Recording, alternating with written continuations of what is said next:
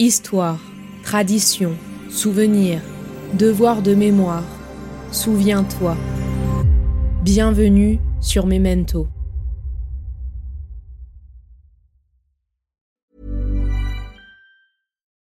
Millions of people have lost weight with personalized plans from Noom, like Evan, who can't stand salads and still lost 50 pounds. Salads, generally, for most people, are the easy button, right? For me, that wasn't an option. I never really was a salad guy. That's just not who I am. But Noom worked for me. Get your personalized plan today at Noom.com. Real Noom user compensated to provide their story.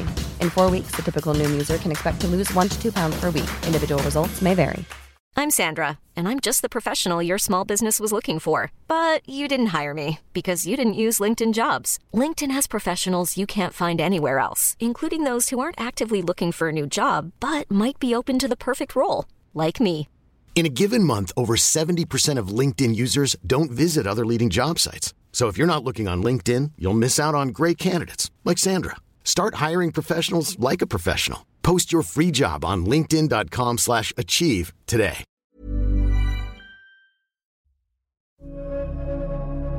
Nous ne sommes peut-être pas racistes, mais en habitant à côté de ces gens-là, nous le devenons. Pourquoi dites-vous que le racisme anti-blanc n'existe pas en France? Madame, si votre fille vous annonçait qu'elle veut épouser un noir, est-ce que ça vous gênerait?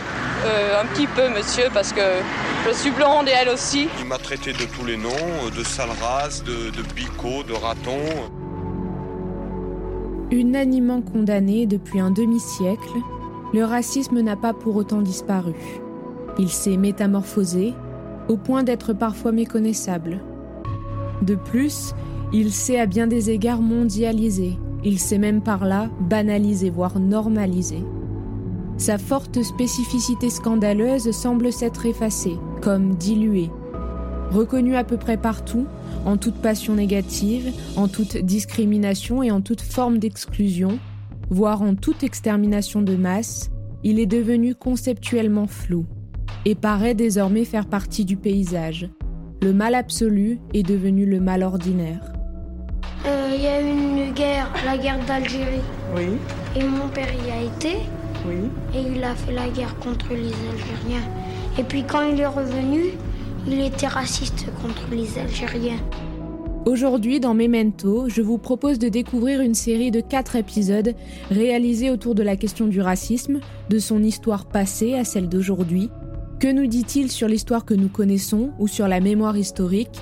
Quelle est la place de l'antiracisme dans notre société au travers des époques? Et comment faire pour lutter contre ce racisme persistant? Pour répondre à ces questions, j'ai tendu mon micro à Emmanuel Desbonneaux, historien, auteur de plusieurs ouvrages tels que Le racisme dans le prétoire, publié en 2019, ou encore Aux origines de l'antiracisme, la LICA de 1927 à 1940, publié en 2012. Il est également rédacteur en chef du DDV, Le droit de vivre, le journal historique de la LICRA, la Ligue internationale contre le racisme et l'antisémitisme.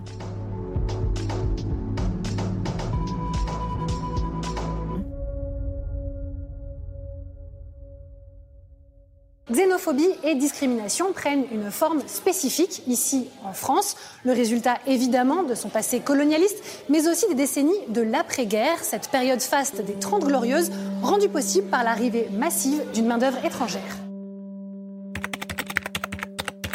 Le mot race vient de l'italien rasa, ou du bas latin ratio. Espèce d'animaux ou de fruits, famille, descendance, espèce. La race, c'est d'abord le lignage, la famille, et donc au sens de la Bible, l'espèce humaine qui descend d'Adam et Ève. Pour un chrétien, l'humanité est une famille unique, ou alors devrait l'être. On utilise le mot race à partir du XVIIIe siècle pour les animaux, désignant une variété biologiquement stable à l'intérieur d'une même espèce. L'espèce bovine compte la race normande, charolaise, ou alors l'espèce canine compte les épagnols et les lévriers. Appliqué à l'homme, le mot est à peu près impossible à définir. On sait aujourd'hui que 85% du patrimoine génétique est commun à toute l'humanité, qui est en plus et beaucoup plus mobile, et de plus en plus, et qui est plus métissable entre guillemets que les animaux. C'est au XIXe siècle qu'apparaît tardivement un mot nouveau, le racisme. Gaston Méry, journaliste collaborateur à la Libre Parole, le journal antisémite et polémiste d'Édouard Drummond, est la première personne connue à avoir utilisé le mot raciste en 1894. Toutefois, l'adjectif raciste et le nom racisme ne s'installent dans le vocabulaire général en France qu'à partir des années 1930. Léon Trotsky l'emploie en 1930 dans son Histoire de la Révolution russe avec un sens culturel pour qualifier le groupe des Slaves traditionnalistes qui défendaient leur culture et leur mode de vie national. Les deux mots font leur entrée pour la première fois dans le dictionnaire français Larousse en 1932. Historiens et ethnologues ne sont pas d'accord sur la question de l'origine du racisme. Deux conceptions principales s'opposent à ce propos. La première considère que le racisme est un sous-produit du capitalisme européen, en lien avec le colonialisme. La seconde considère que différentes formes de racisme se sont succédées au cours de l'histoire en Europe, et ce, depuis l'Antiquité. Sur certains visages, on remarque soit le mépris, soit une espèce de haine, et puis chez d'autres, on remarque juste le, le regard observateur en quelque sorte lorsqu'on aborde le racisme dans le débat public, et plus encore lors de discussions privées, entre collègues ou en famille, on est vite confronté à la difficulté de sa définition. Est-ce une phobie comme les autres? Qui est raciste? Par quel acte? D'ailleurs, le thème de race lui-même semble bien obsolète pour désigner un procédé qui s'appuie sur des stigmates très divers, couleur de peau, religion, origine supposée, accent, etc. Or, nous sommes pourtant conscients que même sans pouvoir le décrire, nous désignons un phénomène tenace, ancien, et qui, bien qu'il soit réprimé par la loi et les mœurs, pèse encore de tout son poids dans notre société. Alors, le racisme, dans son sens, euh, j'hésite presque à dire moderne, mais en tout cas dans, le sens qu'il a pris euh, lorsque le mot est apparu finalement euh, au début du XXe siècle, ça hum, définit une pensée qui est inspirée par des doctrines qui euh, ont émergé euh, de la moitié du, du 19e siècle, euh, portées par des penseurs, des, anthropologues ou, des, ou parfois des, simplement des, des essayistes qui ont défini l'existence de différentes races humaines en s'appuyant sur des différences phénotypiques comme on dit, euh, c'est-à-dire en fait des différences d'apparence physique euh, et qui sont parfois allées très très loin jusqu'à mesurer euh, la, boîte crânienne, jusqu'à comparer évidemment les couleurs, mais la, la, forme du nez, la forme du la forme du crâne. D'ailleurs, en définissant deux grandes familles à partir justement de la forme du crâne. D'abord, il y a cette croyance en l'existence de races différentes au sein de l'humanité, et, puis finalement le fait d'attribuer aussi des caractéristiques, disons, assez euh, générales par rapport à justement chacune de ces races, et donc de créer finalement une sorte de, de, classement et de hiérarchie entre les races. C'est-à-dire que, on va dire que par exemple, et on va le dire sans grande rigueur, parce que dans, le fond, il y a beaucoup de d'essayistes qui vont se prêter à ce jeu-là. Il va y avoir énormément de définitions, énormément de, de classifications. Tout ça est, complètement dépourvu euh, euh, de rigueur, sous des aspects de scientificité, mais on est aussi en pleine dans un siècle où on essaye, c'est aussi hérité finalement de la pensée des pas de la pensée des Lumières, mais en tout cas de certaines méthodes de, de, de, classification et, de, et une volonté en fait d'expliquer tout ce qui se passe sur Terre. C'est une pensée qui est positiviste, et donc, ces classements, encore une fois, débouchent sur la distinction entre les hommes et leur euh, hiérarchisation avec euh, des catégories humaines qui seraient moins nobles euh, que les autres.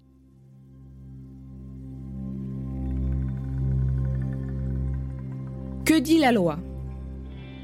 Le racisme se traduit par des propos, des comportements ou des violences à l'égard d'une personne en raison de son origine ou de sa religion vraie ou supposée, c'est-à-dire imaginée à partir de l'apparence physique, de la couleur de peau, du nom de famille ou de l'accent d'une personne sans que celle-ci ne soit nécessairement de cette origine ou pratiquante de cette religion.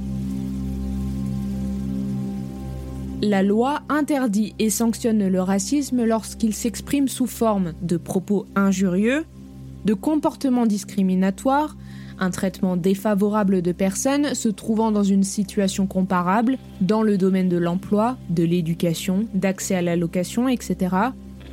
ou encore sous forme de violence physique. Le 1er juillet 72, une loi crée un délit spécifique d'injure, de diffamation à caractère raciste, ainsi que la provocation à la haine ou à la violence.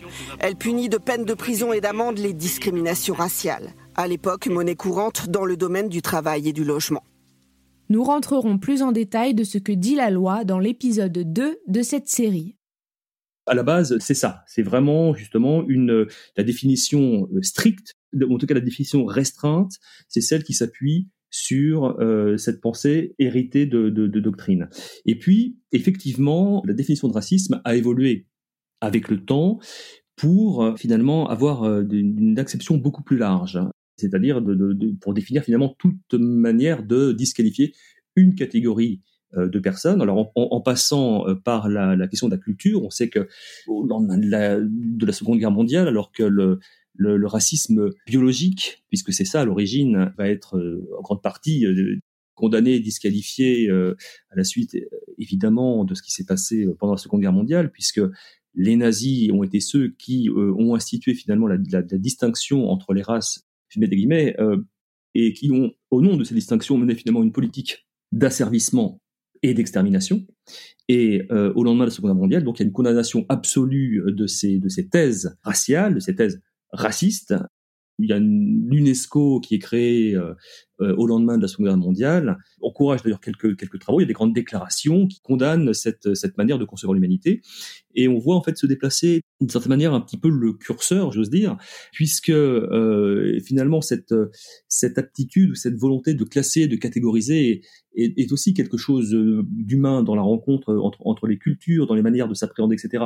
Et finalement, cette, si les, les thèses elles-mêmes sont officiellement discréditées, la pensée raciale demeure, si bien que finalement euh, elle, elle va pas forcément, alors je raccourcis, je vais assez vite, mais elle va finalement prendre des aspects euh, culturels pour affirmer un racisme qui est plus d'ordre culturel, où on va euh, justement regarder avec mépris, méfiance, rejet ou supériorité, etc.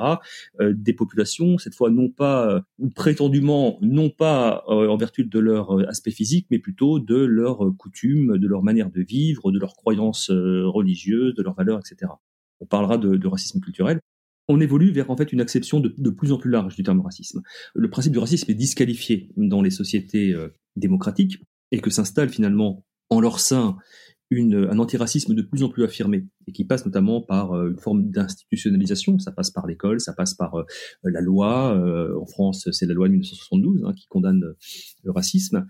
Eh bien, finalement, le, le terme lui-même va continuer à être utilisé, mais pour qualifier des conduites d'exclusion, d'ostracisme, de rejet. On va parler par exemple de racisme anti-immigré, on va parler euh, de racisme en rapport avec l'âge, anti-jeune, anti-vieux, pour simplifier, ou même euh, sur le poids des personnes, ou la, couleur parfois même de, leurs cheveux, jusqu'à créer des appellations précises avec le terme de, phobie qui va aussi euh, se développer au cours de, ces années. Alors la xénophobie c'est un terme qui est plus ancien, mais on va justement pour créer des, mots particuliers pour désigner en fait des attitudes bien spécifiques, des mots comme la grossophobie, euh, comme la roussophobie ou la, négrophobie, etc.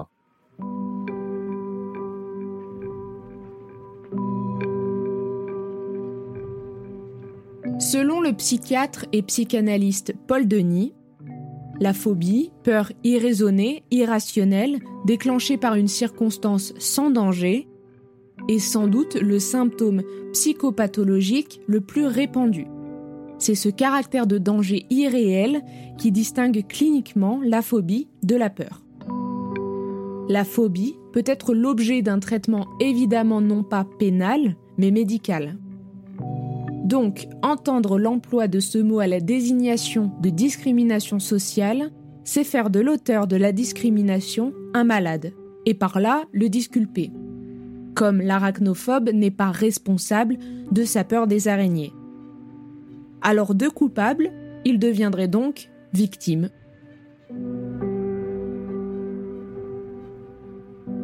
C'est Qu'est-ce qui est vrai? Que je suis juive, mais c'est pas vrai que je suis sale. Ah, c'est pas vrai que tu es sale. Alors ça te fait quelque chose quand on t'appelle sale juive? Non. Parce que je m'en fous de, de ce que les autres disent. Ils ont peur, les gens? Vous les gênez Plutôt en les gêne, vous comprenez, on est plutôt en trop ici en France. on voit bien comment on est passé finalement d'un usage euh, assez euh, assez ciblé, euh, un racisme qui visait vraiment que des catégories humaines définies par encore une fois par des, des, critères biologiques, à un mot qui aujourd'hui s'applique un, un, petit peu à tout va. Alors tout le monde n'est pas d'accord justement avec ces usages.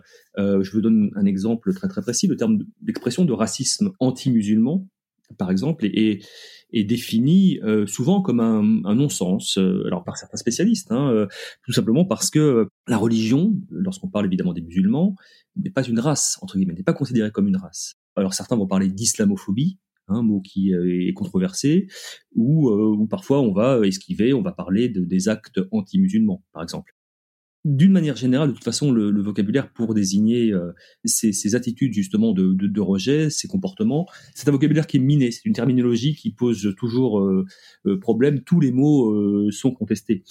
Il y a, je dirais, un entendement commun lorsqu'on parle aujourd'hui du, racisme. On sait globalement qu'on parle d'une attitude où on va attaquer quelqu'un sur ses origines.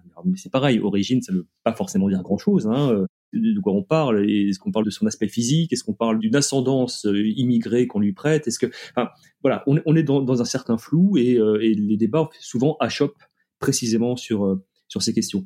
Alors, pour définir après le, racisme, on peut il y, a, donc différentes manières. Alors, si on se penche un peu dans les, dictionnaires, on va définir le racisme à la fois par des attitudes et des comportements. On va le définir par des discours, des, des propos qui sont tenus, par des idéologies qui peuvent être structurés ou au contraire par justement et si on se base sur des enfin si on fait plutôt référence à, aux attitudes ou, aux comportements à des choses qui sont parfois beaucoup plus diffuses des, stéréotypes euh, qui sont diffusés par euh, plein de modes culturels. En ce qui concerne l'antisémitisme, qui est aussi un, cas un peu à part, euh, on sait très bien que la religion a été aussi un vecteur de la haine des juifs, de, de, de l'antijudaïsme.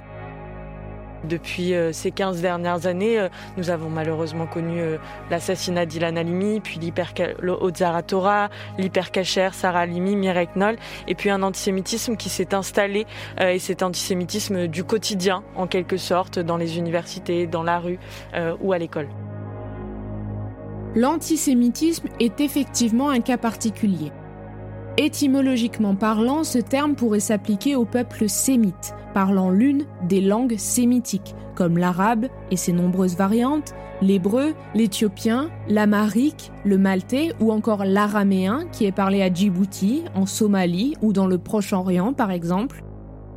Cependant, l'antisémitisme désigne, dès sa formulation vers la fin du XIXe siècle, une forme de racisme à prétention scientifique et visant spécifiquement les juifs.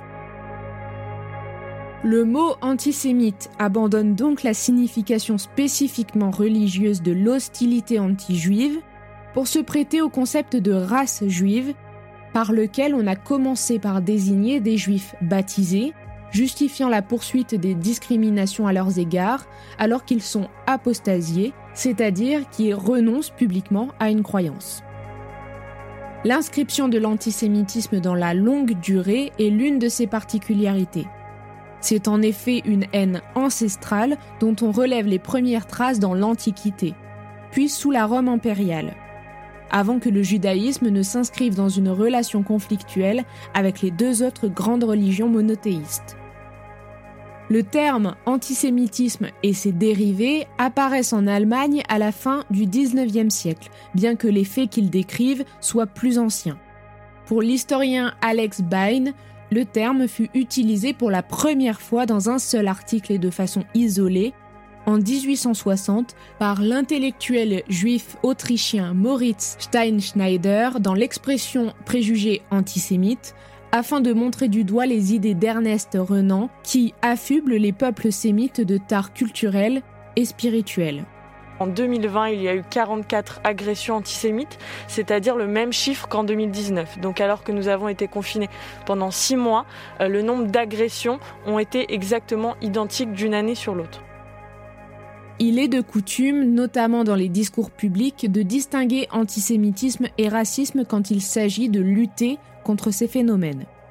Si l'antisémitisme peut être appréhendé comme une forme particulière de racisme sur une période délimitée de son histoire, entre la fin du 19e siècle et la première moitié du 20e siècle, les préjugés raciaux érigés en théorie scientifique et la condition d'une supériorité raciale n'en ont pas toujours constitué les fondements.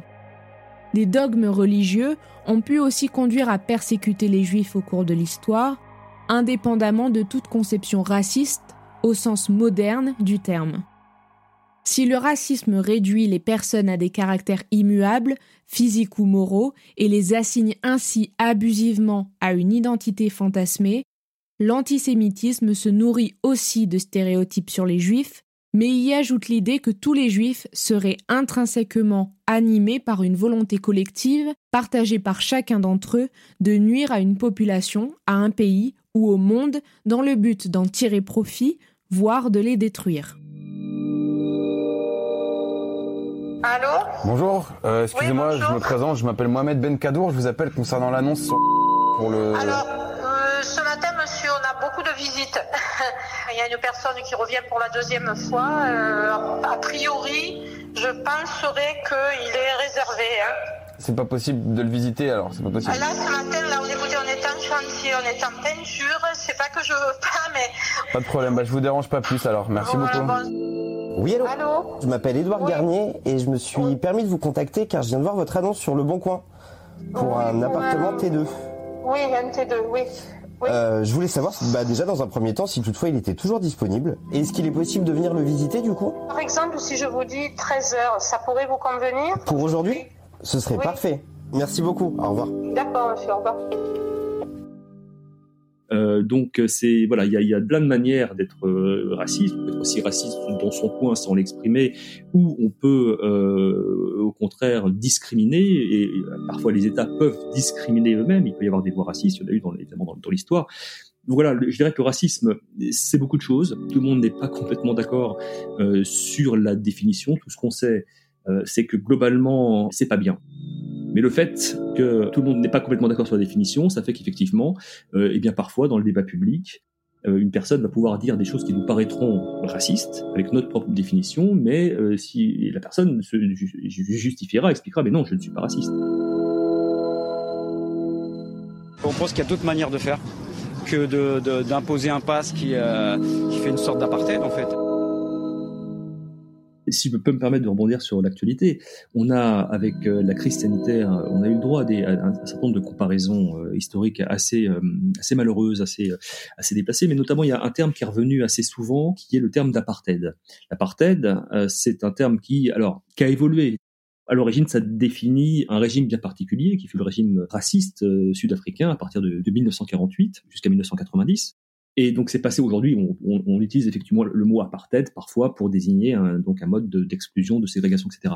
Mais à l'origine, et je pense que c'est toujours important à rappeler, eh bien c'est un ensemble en fait de conceptions qui débouchent sur des lois précises dans la République sud-africaine où une minorité blanche en fait euh, décrète un certain nombre de lois qui euh, privent de leur de leurs droits civiques euh, une population majoritaire noire hein, ou de couleur de manière globale créant en fait des doubles standards à répétition dans l'accès aux services dans l'accès à l'éducation dans les déplacements donc ça, ça c'est ce, régime raciste euh, avec, ces lois qui en fait euh, servaient à, défendre le principe d'un développement séparé. Là, c'est vraiment le, racisme dans, ce qu'il a euh, de plus, je pourrais dire chimiquement pur. Il n'y a pas d'extermination à la clé, mais il y a une volonté en fait de contrôler les populations, de les maintenir dans des zones particulières et de conditionner en fait leur leur déplacement en obligeant à, avoir un passeport particulier pour certains citoyens, etc.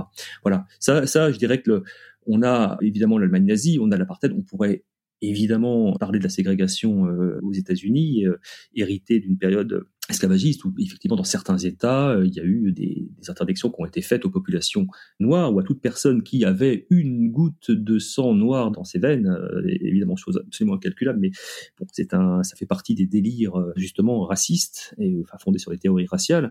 Et donc une population qui a des droits différents mais qui partage finalement la même qui vit dans le même pays. Qui, c'est un petit peu la différence, je dirais, avec les, finalement l'apartheid. C'est que l'apartheid, vous avez vraiment des, des quartiers euh, séparés. Alors il y a des ghettos aux États-Unis, mais c'est vrai qu'après il y a une société avec euh, avec des populations qui se mélangent. Mais euh, je parle évidemment des années 60, même si tout ça évidemment a eu un, un impact très important et, durable hein, dans, le temps. On l'a bien vu avec, avec le, mouvement Black Lives Matter.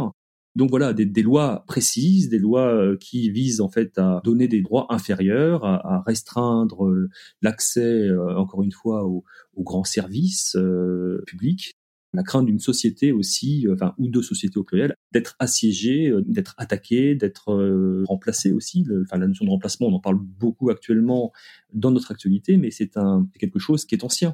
Cette crainte en fait de la submersion, de, l'invasion, et, et donc les lois racistes servent aussi à ça, et surtout à ça. Vous êtes membre de l'organisation juive européenne, l'OJE, qui a porté plainte hier contre X suite aux analogies observées lors des manifestations euh, le week-end dernier, notamment entre le pass sanitaire euh, et la Shoah. Maître Malinbaum, sur quel motif et base juridique repose cette plainte? Alors cette plainte repose sur l'article 24 bis de la loi de juillet 1881. C'est euh, le délit de négationnisme, à savoir la contestation de crimes contre l'humanité en les ici, en fait, c'est la banalisation outrancière de la Shoah qui euh, caractérise ce délit. Dans le premier épisode de cette série, je vous partageais la définition donnée par les textes de loi officiels français du racisme et donc de ce que la loi interdisait et sanctionnait depuis des décennies. Maintenant, j'aimerais partager avec vous ce que dit la loi plus en détail sur les actes, les propos, les injures racistes et les discriminations. Il ne faut pas confondre les propos racistes et les actes racistes. Certains actes racistes sont définis par la loi comme des discriminations, d'autres ne le sont pas. La loi différencie les manifestations du racisme et les juges ne les condamnent pas de la même façon. La loi distingue et sanctionne l'injure raciste la diffamation, la provocation à la discrimination, à la haine ou à la violence à l'égard d'une personne ou d'un groupe, à raison de leurs origines ou de leur appartenance ou non-appartenance à une ethnie, une nation ou à une religion déterminée, le délit d'apologie des crimes ou encore la contestation de l'existence d'un ou plusieurs crimes contre l'humanité. Pour que l'on puisse parler de discrimination raciste au sens juridique, trois conditions doivent être réunies. Cet acte doit se traduire par, premièrement, un traitement défavorable, deuxièmement, en lien avec un critère interdit par la loi, par exemple l'origine, l'apparence physique, le nom de famille, le lieu de résidence, l'appartenance ou la non-appartenance vraie ou supposée à une ethnie, une prétendue race, une nation ou à une religion, ou encore la capacité à s'exprimer dans une autre langue que le français, et troisièmement, se traduisant par un acte, une pratique, une règle.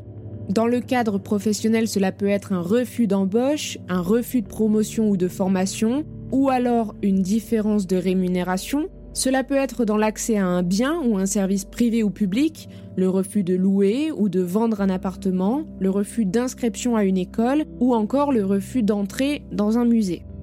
En revanche, les différences de traitement opérées dans la sphère de la vie privée ne relèvent pas de la discrimination juridiquement parlant. Les propos sont dits publics lorsque leur auteur a clairement voulu qu'ils soient entendus ou lus par d'autres personnes, par exemple dans les médias, au cours d'une réunion publique, sur Internet ou alors sur une affiche. Sur un réseau social, un message est considéré comme public s'il est accessible à d'autres personnes que les amis de l'utilisateur. Par exemple, sur un profil Facebook, une publication est publique si elle est ouverte aux catégories Amis de mes amis ou à la catégorie Public. Sur Twitter, tous les tweets sont publics, tout comme les commentaires sous une vidéo YouTube. Bien évidemment, les violences physiques sont interdites et sanctionnées par la justice, le caractère raciste de tout crime ou délit impliquant des violences physiques est une circonstance aggravante. Ainsi, le Code pénal prévoit une aggravation des peines lorsqu'un crime ou un délit est précédé, accompagné ou suivi de propos, écrits, images, objets ou actes de toute nature qui soient portant atteinte à l'honneur ou à la considération de la victime, à raison de son appartenance ou de sa non-appartenance, vraie ou supposé à une prétendue race, une ethnie, une nation ou une religion déterminée. Si vous êtes victime d'injures ou de diffamation à caractère raciste, vous pouvez bien évidemment porter plainte contre le ou les auteurs des faits. La plainte doit cependant être déposée dans un délai d'un an après la survenance des faits. En revanche, si vous êtes victime de violences à caractère raciste, le délai de prescription est de 6 ans si les faits constituent un délit et de 20 à 30 ans s'il s'agit d'un crime. Et à partir de là, en fait, il se lève et il me dit Mais euh, retourne dans ton pays de sale immigré de merde. On se rend compte que lorsqu'on parle d'antisémitisme, on, s'attaque aux juifs, on s'attaque à la République, parce que finalement, derrière, on s'attaque à Donald Jackson, on s'attaque à monsieur, on s'attaque à tout le monde. Et je pense qu'il y a un travail d'éducation à faire, un travail de fond. Je pense que le rejet des différences, c'est souvent dû à une méconnaissance de l'autre. Et c'est en donnant à connaître, à découvrir, en échangeant que bah, ces peurs pourront euh, disparaître, en tout cas euh, se réduire.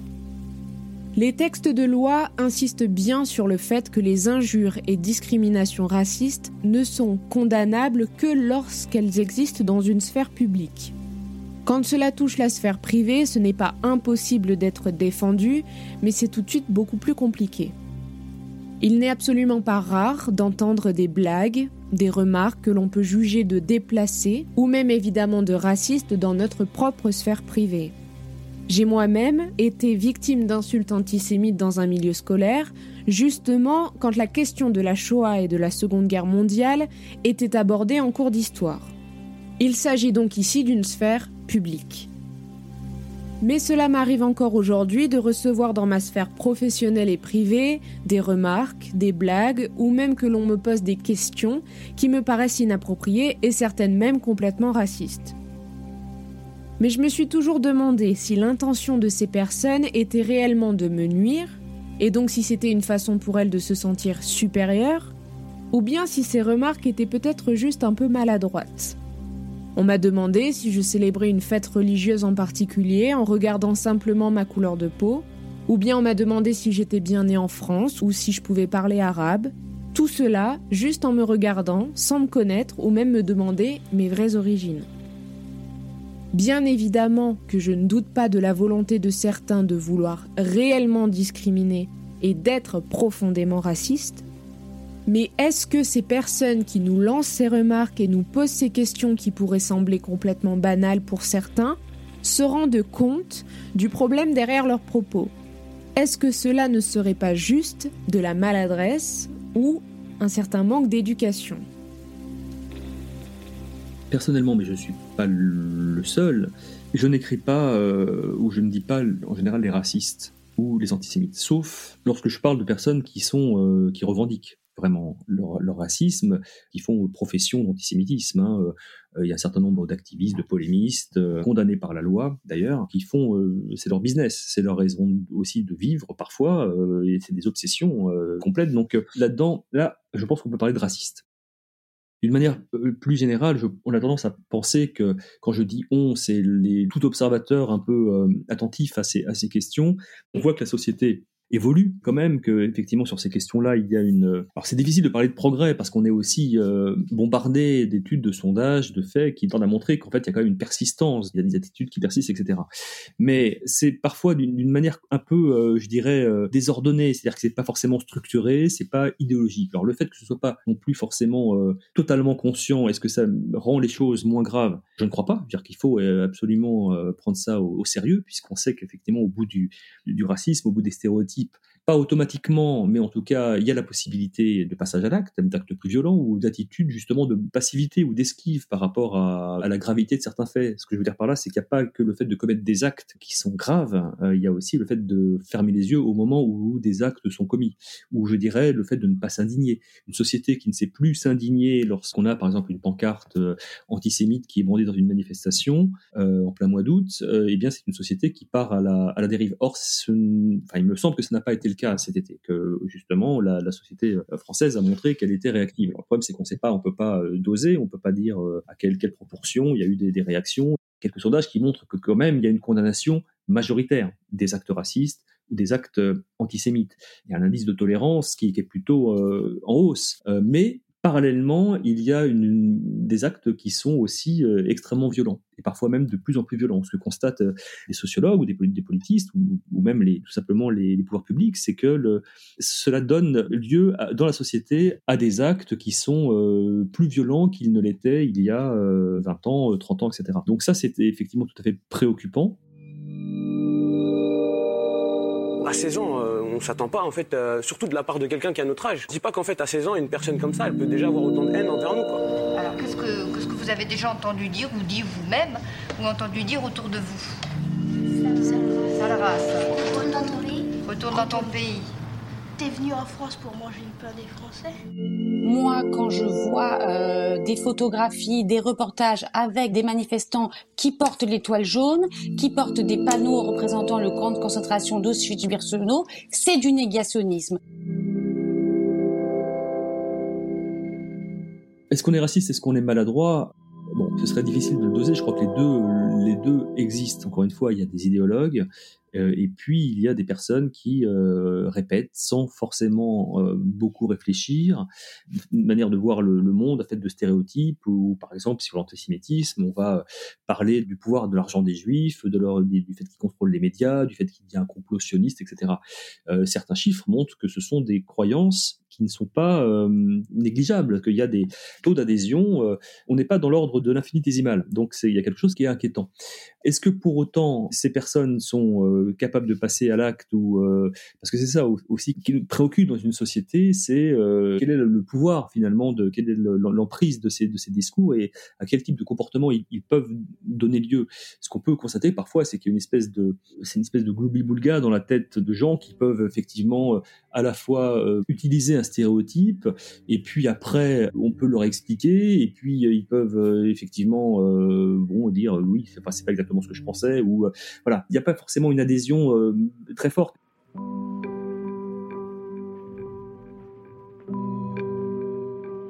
Les élèves très jeunes sont confrontés à différentes images à travers les médias, à travers les chaînes, les réseaux sociaux. Ils voient à travers ces médias le racisme, des actes antisémites, ils sont confrontés à toutes ces images. Et donc, l'école, la mission de l'école, c'est de leur donner les clés pour décrypter ces images. Dès la maternelle, les enfants euh, savent ce qui est juste et ce qui n'est pas juste. Alors, qu'est-ce qu'il faudrait pour lutter contre le racisme? À mon avis, ça serait peut-être d'avoir des cours d'anthropologie à l'école.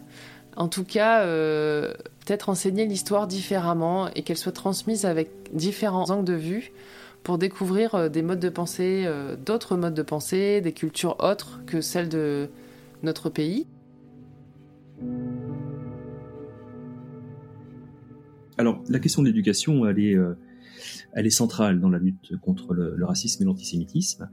C'est une question qui, qui a émergé vraiment dans les années après la Seconde Guerre mondiale les, dommages causés par le racisme étaient tellement évidents que ça, ça a préoccupé euh, l'UNESCO, mais aussi euh, de multiples organisations, associations euh, intéressées par les droits humains et portant de plus en plus cette revendication de, de donner à l'école la mission justement de lutter contre les préjugés, etc.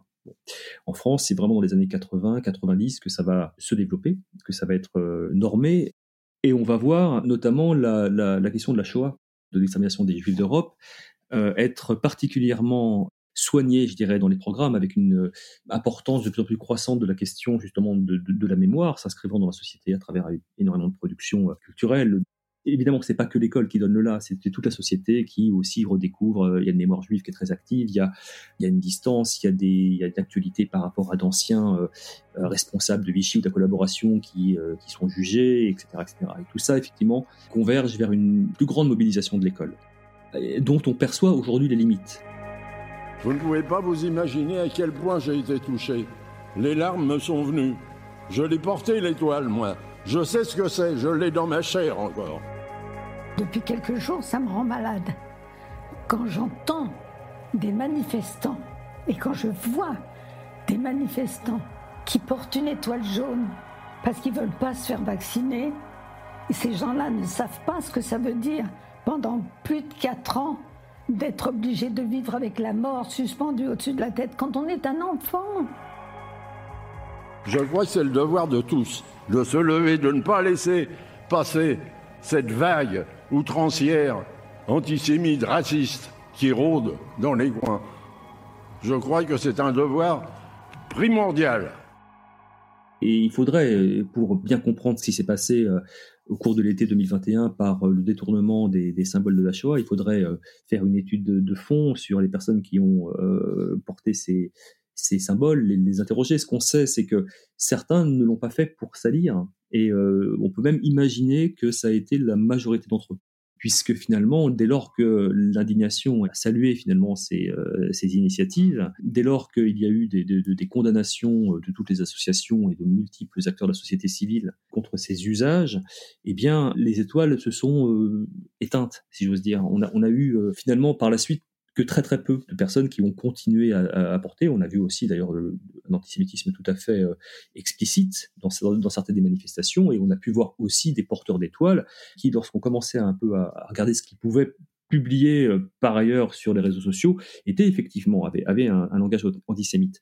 Mais sinon, la grande majorité voulait surtout exprimer une forme d'amertume, de, colère, de sentiment de discrimination. Et en la matière, effectivement, ce qui leur a paru le plus évident, c'était d'utiliser la question de l'étoile qui, euh, parce qu'elle incarne, parce que c'est une forme finalement d'étalon de la souffrance historique. Hein, euh, L'accent a tellement été mis dans l'histoire, euh, dans l'histoire aussi enfin, de l'éducation et de la question de la mémoire sur l'expérience entre guillemets de la persécution des Juifs sous l'occupation que aujourd'hui, d'une certaine manière, des personnes pensent presque qu'elles rendent hommage aux Juifs en faisant référence à leur justement au passé c'est problématique à tout point de vue. Donc, qu'est-ce qu'il faut incriminer? Est-ce que c'est effectivement un trop plein de mémoire ou euh, bon, en, réalité, je, pense que ce qu'on peut euh, surtout noter, c'est qu'il y a un trop peu de compréhension d'histoire. Peut-être trop peu d'histoire, euh, c'est-à-dire que pour certains, l'émotion liée à l'histoire a fini par écrabouiller tout le reste, notamment la compréhension des mécanismes, la compréhension dans, dans, le détail de tous ces événements, pour ne retenir que l'idée de souffrance. Mais ça, c'est de l'émotion. Et l'émotion n'est pas forcément toujours la compréhension. L'émotion est, importante pour comprendre, mais euh, l'émotion ne peut pas se substituer euh, et ne doit pas se substituer à, une réflexion euh, sur l'ensemble de ces mécanismes. Donc, il, est, il, est, certain qu'une personne qui se compare à un juif sous l'occupation parce qu'elle est obligée d'avoir un, un pass sanitaire pour pouvoir accéder justement librement à un certain nombre de, services pour protéger sa propre santé, celle de, ses concitoyens euh, et concitoyennes, eh bien, c'est quelqu'un qui, en tout cas, n'a pas du tout compris n'a pas un jugement euh, extrêmement euh, fin sur justement la juste mesure des, événements et c'est en cela que ça pose ça pose problème. Allons-nous se laisser banaliser le racisme, le laisser retrouver subrepticement droit de cité, presque par négligence démocratique Non, le racisme n'est pas une opinion comme une autre qui puisse être naturellement exprimée. Ce qu'il nous faut casser, c'est cette spirale qui fait passer de l'incompréhension à la xénophobie, puis de la xénophobie au racisme. Et là est le véritable danger, que seul peut tenir en échec le rassemblement de tous ceux qui se reconnaissent dans la France tolérante des droits de l'homme, rassemblement qui va bien au-delà des clivages habituels.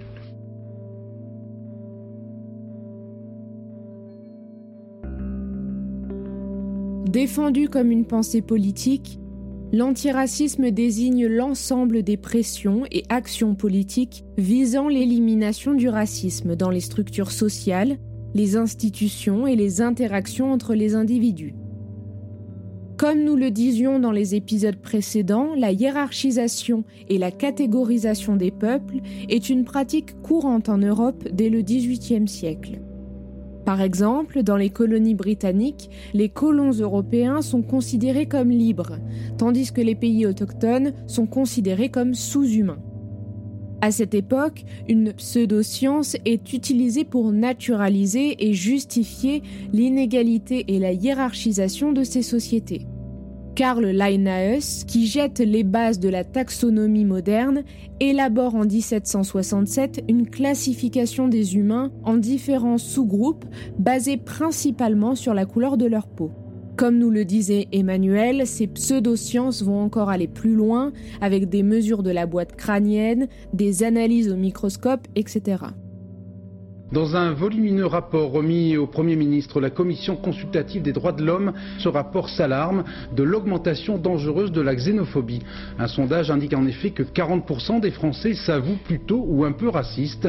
6 Français sur 10 estiment qu'il y a trop d'Arabes en France et 20% trop de Juifs. Alors pour moi, le racisme, euh, c'est un rejet de la différence culturelle. Et je pense que c'est surtout la peur que la différence, au lieu de nous enrichir, euh, va causer bah, la perte de notre propre culture. Il faudra donc attendre la fin du XVIIIe siècle pour voir naître en Europe une opposition organisée contre l'esclavage. La Société pour l'abolition de la traite des esclaves est formée le 22 mai 1787 à Londres. L'année suivante est créée en France la Société des Amis des Noirs. L'antiracisme est donc un phénomène assez ancien qui était apparu bien avant le XXe siècle, mais l'antiracisme militant, celui qui mène de véritables actions pour lutter contre les préjugés de race, remonte seulement aux années 1920 dans le sillage de l'affaire Dreyfus. Ce soir au Panthéon, le gouvernement a rendu hommage à Émile Zola et au capitaine Dreyfus, cent ans après la publication à la une de l'Aurore du plaidoyer de l'écrivain en faveur du capitaine Dreyfus. Lionel Jospin a lancé un appel à la vigilance contre la haine et l'antisémitisme. Pour rappel, l'affaire Dreyfus est une affaire qui va bouleverser la France pendant près de 12 ans. Alfred Dreyfus, officier français d'origine alsacienne et de confession juive, a été accusé d'avoir dévoilé des secrets militaires à l'Empire allemand. Le Conseil de guerre le condamne lourdement après un procès truqué, avec des pièces falsifiées dans le dossier d'accusation. Ce scandale divise la société française profondément et durablement en deux camps opposés, les Dreyfusards et les anti-Dreyfusards. À son paroxysme en 1899, l'affaire révèle les clivages de la France de la Troisième République, où l'opposition entre les deux camps suscite de très violentes polémiques nationalistes et antisémites, diffusées par une presse influente. Cette affaire est souvent considérée comme le symbole moderne et universel de l'iniquité, au nom de la raison d'État, et reste l'un des exemples les plus marquants d'une erreur judiciaire difficilement réparée. Avec un rôle majeur joué par la presse et l'opinion publique, en touchant les domaines à la fois militaires, social, politique et religieux. Le 25 mai 1926, le militant révolutionnaire bolchevique Samuel Schwarbard abat de sang-froid à Paris le leader nationaliste ukrainien Simon Petlouera, qu'il juge responsable des pogroms organisés en Ukraine à l'époque où il était actif. Bernard Lecache, issu d'une famille juive d'Ukraine, exclu du Parti communiste en 1923, suit le procès de près en tant que journaliste. Voulant apporter son aide à Samuel Schwartbard, il se lance dans une campagne médiatique et fonde un groupement, la Ligue contre les pogroms. Après l'acquittement de l'accusé, le groupement, organisé en association, devient en février 1928 la Ligue internationale contre l'antisémitisme. Alors c'est vrai que l'histoire de l'antiracisme, elle est euh, très mal connue tout simplement parce qu'il n'y a pas eu vraiment de, recherche sur ce sujet. Mais c'est aussi, je crois, un reflet du fait qu'on baigne un peu dans la pensée antiraciste. C'est-à-dire qu'en fait, il est euh, pour nous évident euh, qu'un raciste, c'est condamnable. Même si euh, tout le monde ne met pas exactement les mêmes choses derrière le mot raciste. Mais de fait, on est plus préoccupé effectivement, à l'origine, par les discours de ceux qu'on va nommer les racistes ou les antisémites, que par les moyens finalement de, les combattre. Les moyens de les combattre, ils, paraissent évidents. Euh, c'est l'école, c'est la justice, euh, c'est la prévention, c'est les associations, c'est les citoyens, etc. Et le sujet n'a jamais effectivement véritablement émergé jusqu'à une période récente en tant que sujet euh, méritant une, forcément une histoire. Or, cette histoire, elle existe, elle est, elle est importante. Alors, c'est vrai que moi, j'ai travaillé sur les origines de la LICRA, donc de la Ligue internationale contre le racisme et l'antisémitisme, qui fut d'abord appelée la Ligue internationale contre les pogroms, fondée en 1927, et qui devient très rapidement la Ligue internationale contre l'antisémitisme, la LICA. Et la LICA est à l'origine, comme son nom l'indique, une association qui lutte spécifiquement contre l'antisémitisme.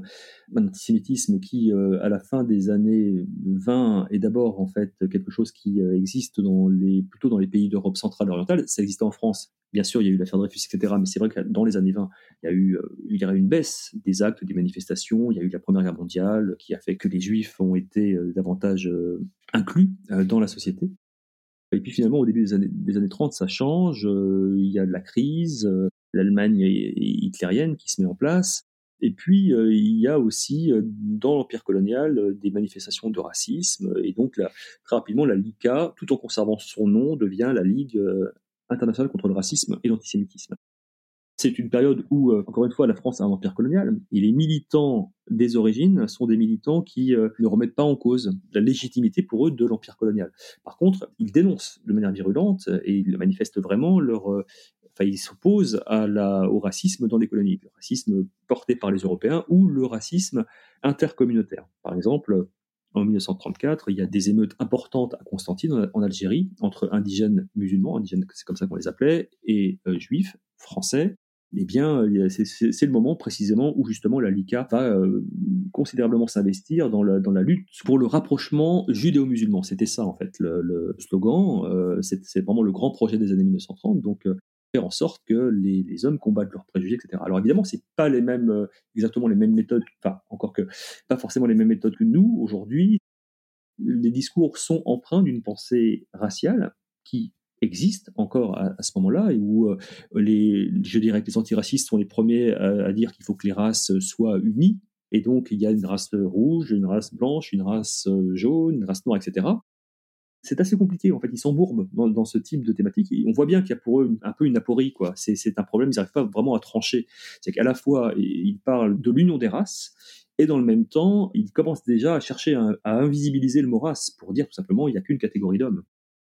D'ailleurs, la, catégorie d'hommes qu'ils euh, mettent en avant, c'est les hommes libres. C'est les hommes qui sont aussi libérés euh, du poids de leur religion, du poids de leur histoire, du poids de. Et c'est pour ça que dès cette époque-là, on peut parler d'une forme d'universalisme. C'est une volonté en fait d'émanciper les hommes d'une manière générale. C'est pas c'est pas l'athéisme. Hein mais c'est une volonté en fait d'être euh, déjà à certains égards dans une société euh, post-raciale où on ne fait plus euh, attention aux couleurs, etc. Bon, la réalité montre qu'évidemment c'est plus compliqué que ça dans dans les faits, mais voilà, ça c'est les origines de la LICRA dans les années 1930. Après, dans l'après-guerre, alors évidemment tout ça, pour l'occupation, c'est interdit. les militants de la LICRA sont pourchassés, une bonne partie sont évidemment déportés, comme on peut l'imaginer.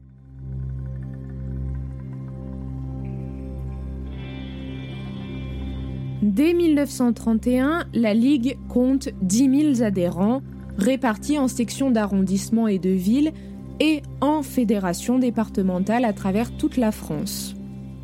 La LICA accorde aussi une importance au combat contre le nazisme, au pouvoir en Allemagne à partir de janvier 1933. Juste avant la Seconde Guerre mondiale, la Ligue compte près de 100 000 adhérents.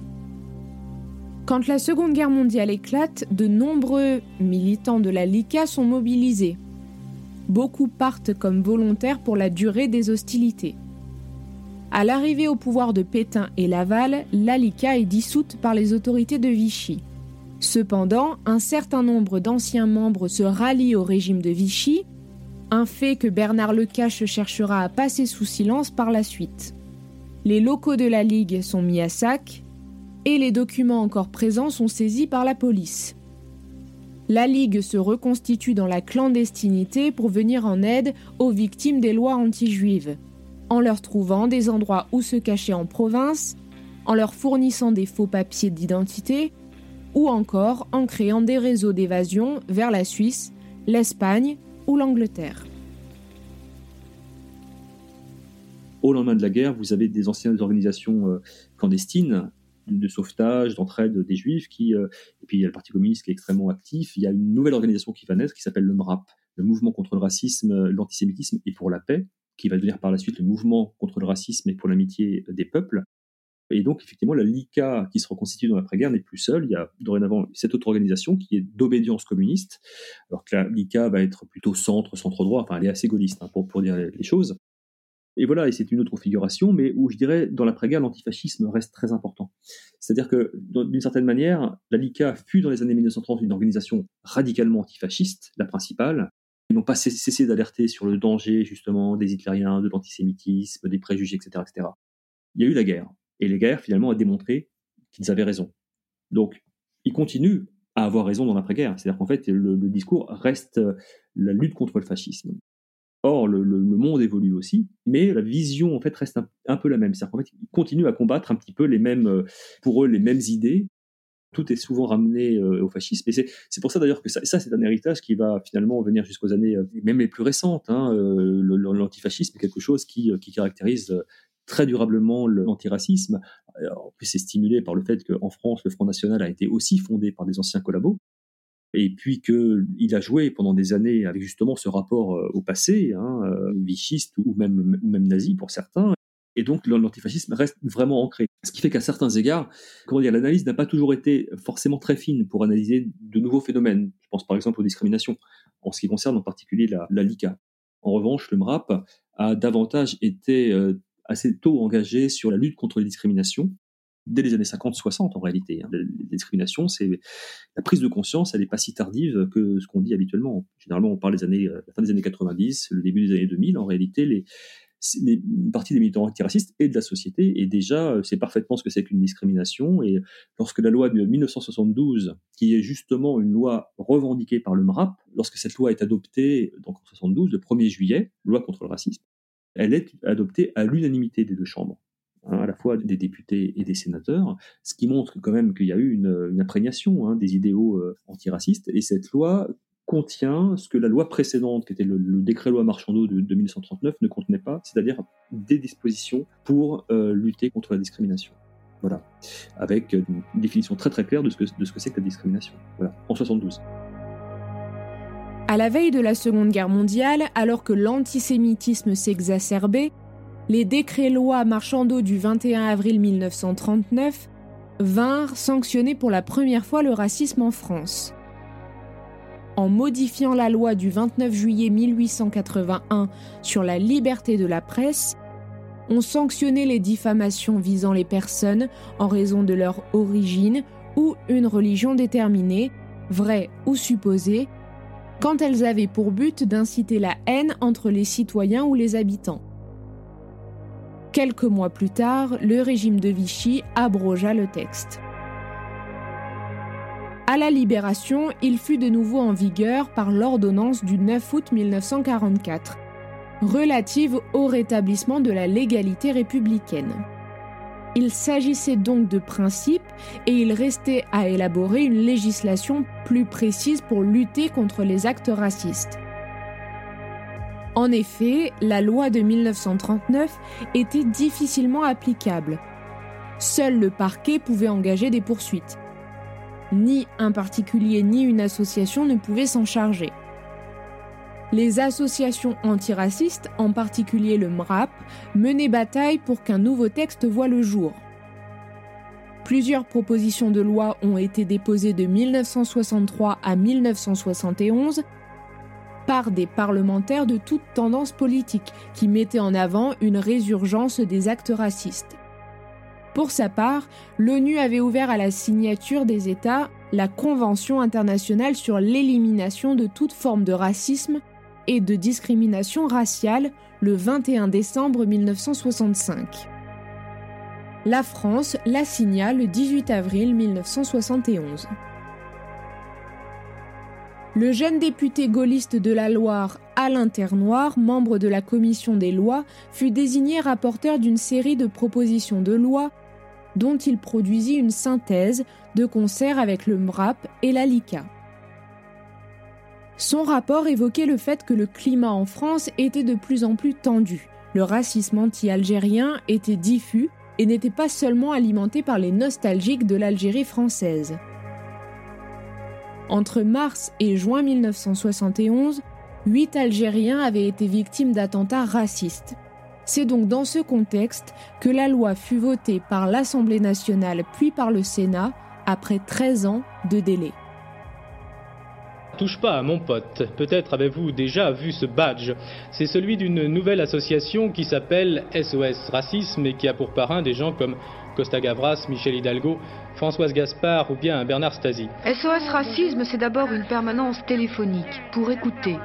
Les agressions physiques ou verbales, ça n'arrive pas qu'aux autres. Et puis par la suite, il y aura euh, évidemment, alors y a, en fait, il n'y a, pas, y a pas que euh, l'ADICA, euh, qui, qui, devient d'ailleurs l'ADICRA en, en, 1979. Il y a aussi évidemment SOS Racisme qui arrive au début des années 80, mais il y a aussi un tas d'organisations qui agissent motivées par l'antiracisme, des organisations qui vont accueillir les immigrés, des organisations qui vont pour défendre les droits, contre les inégalités, etc. Encore une fois, l'antiracisme n'est pas une affaire privée qui se limite à enfin, les organisations comme l'ICRA aujourd'hui n'en ont pas la, le monopole. C'est quelque chose qui appartient euh, à tout le monde et qui, euh, encore une fois, est, disséminé dans la société civile sous de, sous de multiples formes. Euh, après, c'est vrai qu'il y a voilà, un certain nombre d'organisations qui se sont constituées avec dans leur statut explicitement mentionné la lutte contre le racisme et l'antisémitisme et qui, par cette mention, ont le droit de se constituer partie civile en justice. Et c'est ça aussi qui fait la différence peut-être entre, certainement, entre la, la LICRA, le MRAP, SOS par exemple, et euh, d'autres organisations qui se diront antiracistes, mais qui n'ont pas forcément, euh, c'est pas forcément leur objet premier. Des appels souvent anonymes, mais qui peuvent être un premier pas pour sortir de l'isolement. La démarche, refuser le racisme comme une fatalité de la vie quotidienne. Oui. Et puis je voudrais savoir en plus ce qu'on peut faire quand on est dans un cas comme ça. On arrive aux années 2000 et à partir des années 2000, le cadre change euh, un petit peu. Il y a une, forte critique de, de l'action de ces, de ces organisations pionnières qui se développent, en particulier à partir de 2005 avec la création d'un mouvement qui s'appelle le Mouvement des indigènes de la République. L'année 2005 a été également marquée par des, des émeutes euh, très importantes dans les banlieues françaises. Et donc, il y a un mouvement qui vraiment va, naître, dont le constat consiste à dire que, en gros, l'antiracisme traditionnel a failli. Il n'a pas réussi à régler la question des discriminations. On le voit bien, puisque les banlieues s'enflamment, puisque il y a toujours du racisme en France, puisque, etc., etc. Alors, il va y avoir en fait un tas d'associations, de collectifs qui vont se fonder et qui vont euh, justement remettre en cause, encore une fois, cette euh, l'action des organisations antiracistes qui sont souvent d'ailleurs euh, résumé à travers SOS Racisme, quoi. Une espèce d'hyperfocalisation sur SOS qui généralement fait euh, abstraction de tout ce qui a pu se passer auparavant. En général, ces associations ne, ne connaissent pas ou ne veulent pas connaître ou en tout cas ne veulent pas reconnaître qu'il y a eu en fait un véritable héritage. Il y a un passé, il y a une loi contre le racisme et il y a une société qui marche contre le racisme depuis euh, finalement des décennies, même si ça ne résout pas tous les problèmes. Euh, mais euh, on peut pas complètement euh, nier ce passé. Or, c'est un petit peu effectivement ce qui est fait sous l'égide de ces associations. Euh, il y a des collectifs, il y a de la brigade antinégrophobie, il y a des associations euh, qui sont porteuses de cette pensée décoloniale euh, qui consiste à dire en gros que la France reste prisonnière finalement à la fois de son histoire et de, de mentalité euh, héritée vraiment directement d'une vision péjorative de tout ce qui vient des anciennes colonies. Et donc, il y a, si vous voulez, à ce moment-là, vraiment une rupture qui se fait entre les associations, où ces nouvelles associations qui avancent sous le terme générique d'antiracisme politiques, elles ont une manière de militer qui est très différente parce qu'elles ne, finalement, elles ne s'inscrivent pas dans ce discours républicain, dans ce discours universaliste. Elles ont plutôt tendance à se construire en opposition à cette idée que euh, la République euh, est vertueuse, qu'elle est aveugle à la couleur, comme on dit, qu'elle euh, ne reconnaît pas les races, etc. Bon, en réalité, ce que ces militants disent, c'est qu'en fait, le, le racisme est partout même lorsqu'on ignore, enfin même, lorsqu'on n'en est pas conscient, euh, on, a, des attitudes surplombantes à l'égard des minorités euh, qui ne parviennent pas à trouver leur place, qui sont effectivement, comme le montre un certain nombre d'études, plus discriminées que la population dite majoritaire, etc. Ici, on le dit sans phare, le racisme est un délit.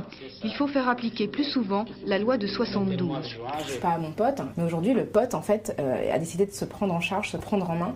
Et on a des associations d'asiatiques, de roms, euh, de personnes musulmanes, de personnes noires qui décident d'expliquer de, en fait quelles sont leurs priorités et comment elles doivent mener la lutte, quitte à ce que d'autres personnes qui sont pas directement affectées par le racisme se joignent à elles. Donc il y a à la fois des, une réalité euh, sociologique et puis il y a à la fois en fait la, ce discours est porté, je dirais, à un point euh, paroxystique, puisqu'en fait il s'agit d'attaquer la République. Alors que les anciennes organisations La LICRA, le MRAP, SOS, sont des associations qui travaillent traditionnellement avec les pouvoirs publics et qui veulent améliorer le fonctionnement de l'État, des institutions par rapport aux étrangers, par rapport aux immigrés, par rapport aux minorités, etc. Or, ces nouvelles organisations ont tendance à mettre en cause précisément le fonctionnement des institutions et donc à, plutôt vouloir les condamner dans leur, dans leur action euh, en disant qu'elles discriminent. Par exemple, l'école discrimine. C'est ce qu'on ce qu'on va entendre euh, chez, chez certains militants, voire euh, parfois universitaires, qui défendent ces, ces, mouvements et qui considèrent que, par exemple, l'école est la première à discriminer. Voilà. Alors, il y a de la discrimination à l'école, évidemment. Après, la question, elle est, c'est une question de dosage aussi. C'est une question de, encore une fois, de mesure. Il y a une chose qui est quand même très importante dans cette question de cet antiracisme dit politique, entre nous, euh, l'antiracisme traditionnel, il est très politique aussi. Hein. Mais il y, a une, chose qui est très importante, c'est le fait de considérer finalement que les, les combats doivent être portés d'abord, voire exclusivement par les personnes qui sont euh, directement concernées. C'est-à-dire les personnes, effectivement, ce sont les, les Noirs qui sont les mieux placés pour défendre les Noirs, les musulmans pour défendre les musulmans, euh, les Roms pour les Roms, etc. Et ça, ça va à l'encontre, je dirais, de, de, la conception traditionnelle de l'antiracisme, dit universaliste, qui lui, au contraire, entend défendre tout le monde et euh, par tout le monde. C'est-à-dire que l'antiracisme est une affaire collective. Il y a pour les antiracistes dits universalistes, il y a cette phrase du poète Terence, poète romain, euh, qui disait Rien de ce qui est humain ne m'est étranger. Et cette phrase, elle veut dire très clairement que le, racisme est, mon affaire, même si je suis blanche, je ne peux pas l'accepter. Alors, on peut effectivement remettre en cause, euh, discuter de la question des porte-paroles. On peut discuter de la place qu'on donne au témoignage, euh, mais le principe qui va consister à finalement à exclure une personne dont on présume qu'elle ne peut pas être victime du racisme parce qu'elle a une certaine couleur euh, est quelque chose qui évidemment va à l'encontre de ces formes d'engagement euh, plus classiques. Je ne reprendrai pas ici la longue liste des persécutions toujours croissantes subies par les Juifs, d'abord dans le Troisième Reich, puis dans l'ensemble des territoires occupés par l'armée allemande. À cette époque, j'ai eu la triste occasion, moi-même, d'en constater l'étendue et les ravages. Aujourd'hui, d'innombrables études ont dévoilé l'ampleur et l'horreur du génocide juif par les nazis. Je ne reviendrai pas non plus sur les ouvrages philosophiques si remarquables qui ont traité de ce phénomène. Ce que je voudrais simplement souligner dans cette maison, c'est ceci qui me paraît le plus riche d'avertissement et de sens. Il est tout à fait remarquable et difficilement compréhensible. C'est un grand peuple chrétien cultivé entre tous les peuples d'Europe, d'où était issu un grand nombre de génies dans l'art, dans la pensée, dans la recherche scientifique, notamment aussi de prix Nobel, parmi lesquels un certain nombre de juifs. C'est ce peuple-là qui fut le porteur, l'animateur et le réalisateur des plus terribles persécutions contre les juifs qu'ait jamais désolé l'histoire de l'Europe. C'est essentiel de s'en souvenir, car il n'y avait pas en Europe de pays où l'amour de la culture, l'enseignement de la culture, la passion de l'art, notamment musical, et la recherche scientifique fussent portés plus haut que dans l'Allemagne jusqu'à la fin de la République de Weimar.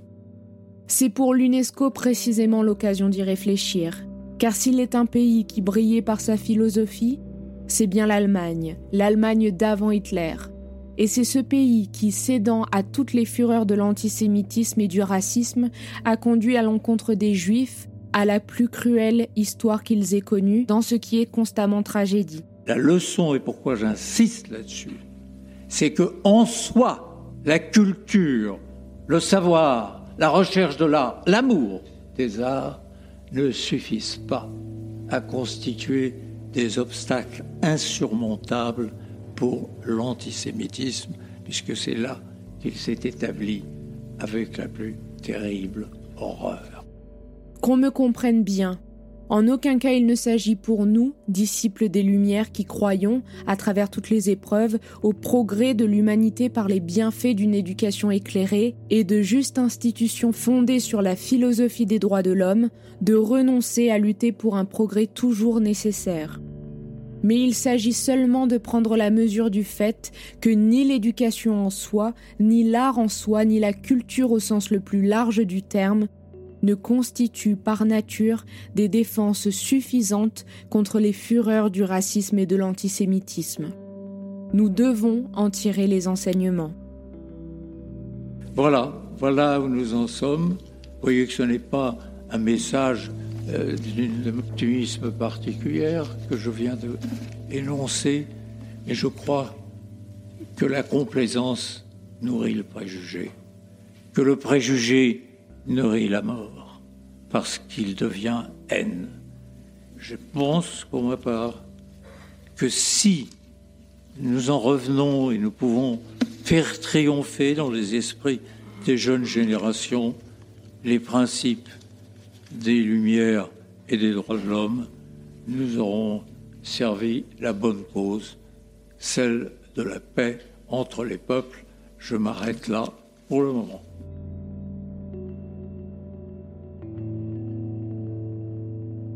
Vous venez donc d'entendre un extrait du discours de Robert Badinter, ancien garde des Sceaux et ancien président du Conseil constitutionnel français, prononcé lors de l'inauguration de la table ronde sur la prévention de l'antisémitisme, organisée par l'UNESCO le 6 décembre 2016. Dans son discours, Robert Badinter parlait également de ce nouveau champ de bataille des idées et du conflit qui nourrit le racisme, l'antisémitisme les amalgames et toute forme de discrimination, Internet et les réseaux sociaux. Alors comment fait-on aujourd'hui pour lutter contre ce racisme ancestral, pour condamner des propos qui peuvent être désormais publics mais tout à fait anonymes à cause des réseaux sociaux? Quelle est la place de l'éducation dans la lutte contre le racisme? Et quelles sont les solutions proposées par nos sociétés pour stopper au mieux et au plus vite ces violences? Vous savez, il y a, parfois des, gros titres ou euh, parfois des éditorialistes ou des, militants qui vont euh, déclarer la France est raciste, si on parle de la France, hein, ou euh, les Français sont racistes, etc. Bon, c'est souvent des formules qui sont des formules qui réagissent à une actualité ou au fait que le constat que certains partis traditionnellement xénophobes ont une certaine audience dans la vie politique française. Donc on en déduit que bah, les personnes sont racistes, etc., etc. Le fait est qu'on vit quand même dans une société, et je pense que c'est important de le rappeler, qui est une société où l'antiracisme est la norme. Le, racisme est interdit par la loi, euh, ils sont euh, sanctionnés et régulièrement sanctionnés. Le racisme fait partie des choses qui sont euh, plus ou moins bien enseignées à l'école, mais qui sont en fait dont l'école se préoccupe. Il y a euh, dans tout euh, association, club de sport, entreprise, euh, enfin en gros dans tout le maillage finalement à la fois économique, social, culturel de notre pays, un intérêt pour la question du racisme. C'est-à-dire qu'en fait le racisme est interdit partout. le racisme est un sujet culturel. Il y a, un engagement global de la société contre le racisme. Donc on est, dans un pays qui peut pas. Vous savez, on a parlé parfois de, racisme d'État, etc. La France, bon, c'est absurde. C'est absurde. La France n'est pas justement la République euh, sud-africaine des années 50. Elle n'est pas davantage l'Amérique des années 60. Il y a effectivement des comportements, il y a des discours euh, qui sont relayés, il y a surtout les réseaux sociaux qui sont des zones euh, parfois de non-droit, très très mal contrôlées, très mal régulées et qui posent effectivement un vrai problème démocratique. C'est tout ça qu'il faudrait finalement euh, parvenir à, mesurer en créant aussi des échelles d'adhésion à certaines propositions. Il y a des enquêtes qui existent et qui justement essaient de calculer ça, parce qu'effectivement, entre dire euh, euh, les juifs contrôlent le monde ou bien dire par exemple l'immigration, je suis contre. L'immigration, par exemple, est, un sujet qui est complexe. C'est pas parce qu'on est, on va être, on va vouloir une, immigration zéro qu'on est raciste. Or, effectivement, le réflexe est souvent de, de faire un lien entre le fait de s'opposer à l'immigration et de s'opposer aux immigrés, par exemple, ce qui n'est pas exactement forcément la même chose. C'est pas parce qu'effectivement on, on, est, on est contre les flux, même si c'est un petit peu euh, utopique, qu'on a un regard dévalorisant à l'encontre des personnes qui circulent. c'est difficile de dire euh, catégoriquement euh, les gens sont racistes ou les gens sont pas racistes. Évidemment, la réalité est infiniment plus complexe. Au moins, ce qui est certain, c'est que on a des, des, médias qui parfois donnent la parole à des personnes qui, euh, qui ont des discours extrêmement problématiques. Ces discours sont euh, écoutés, sont observés. Parfois, il y a des signalements, parfois il y a des plaintes, parfois il y a des procès. C'est quand même ça notre société, c'est quand même ça qui domine encore aujourd'hui. Et lorsque, encore une fois, quelqu'un va utiliser une, étoile, pas forcément avec euh, des intentions antisémites derrière ou va porter une pancarte, euh, cette fois avec des intentions antisémites, ce qu'on peut aussi constater, c'est que ça fait réagir plutôt dans, dans, le, dans le, bon sens les, je dirais, les forces euh, républicaines.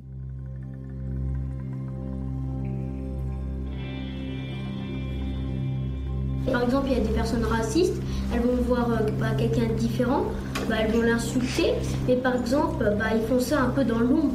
Parce que s'il y avait quelqu'un de, de, très important, bah, ils n'oseraient pas. Ça nous permet de ne pas oublier ce qui s'est passé, parce que, comme on dit, un peuple qui oublie euh, son histoire est un peuple qui peut la revivre. Et c'est encore triste de se dire que plusieurs années après un tel génocide, cette question est encore posée. Il y a différents volets dans la, dans la lutte contre le racisme et l'antisémitisme. Il y a évidemment la question de la de l'information, de la sensibilisation et de la prévention. C'est-à-dire que traditionnellement, les, militants antiracistes sont des personnes qui sont des, je dirais, des veilleurs, des, des personnes qui surveillent euh, des agissements, qui sont, euh, comme tout militant d'une cause, eux, euh, ils focalisent sur ces questions-là, et donc ils sont sensibles à une actualité, ils sont sensibles à des manifestations d'un phénomène. Et donc ils alertent, ils documentent, ils renseignent, et après, voilà, ils font des réunions, ils font des publications, ils font des tracts, ils organisent des meetings, et ils essaient de passer à la radio, ils essaient de passer. Bon, ça, c'est le, je dirais que c'est la, prévention. Un deuxième volet qui va être la question de la justice. Le racisme, l'antisémitisme, ça se combat avec la loi, avec cette phrase qui résume souvent en fait un peu l'action. Le racisme n'est pas un, n'est pas une opinion, c'est un délit phrase un peu compliquée en réalité, puisque le racisme, on peut très bien être euh, raciste sous sa douche. Euh, tant, que ça reste, chez soi, dans sa tête, etc. Euh, la République ou la loi n'est pas là pour contrôler ce qu'il y a exactement dans, la tête des gens, et, bien heureusement. Mais le fait de le diffuser, par contre, de le rendre public, en faire état, expose une personne à des, poursuites judiciaires. Et la loi est effectivement un, volet très très important. Sur la question de la loi, est-ce que la loi fonctionne? Oui, la loi fonctionne parce que la loi condamne. Donc il y, a, effectivement parfois des jugements qui sont rendus qui peuvent euh, surprendre, mais on sait que la loi c'est quelque chose qui évolue, la jurisprudence c'est quelque chose qui évolue, la, loi ce n'est pas non plus euh, uniquement euh, le moment où le verdict est rendu, c'est aussi tout un, processus judiciaire de, commentaires, de documentation sur ces questions, c'est aussi une réflexion assez générale sur dans quelle société veut-on vivre, quel type de délit veut-on sanctionner, etc. Bref, c'est quelque chose qui ne fait pas débat dans le, dans le, enfin, il y a des débats sur les stratégies, mais en tout cas, la loi, il est évident que c'est quelque chose qui, qui doit sanctionner les, les, les actes les plus graves. Je dirais qu'il y a au moins un troisième volet qui est celui de l'éducation, qui depuis les années, je dirais, maintenant vraiment 80, 90 en France est, est quelque chose d'important. Alors, avec quelques limites, à savoir que, comme on en parlait aussi auparavant, la Shoah a joué un point très important. Ça a été également le, cas de l'esclavage. On a beaucoup d'autres sujets qui sont euh, abordés euh, où la question du racisme ou de l'antisémitisme interviennent. L'affaire Dreyfus, par exemple. On va parler du, du, génocide des Arméniens, on va parler du génocide des Tutsis. L'antisémitisme d'aujourd'hui, évidemment, ne se présente pas sous les mêmes traits que celui que j'ai évoqué, qui remonte à Constantin.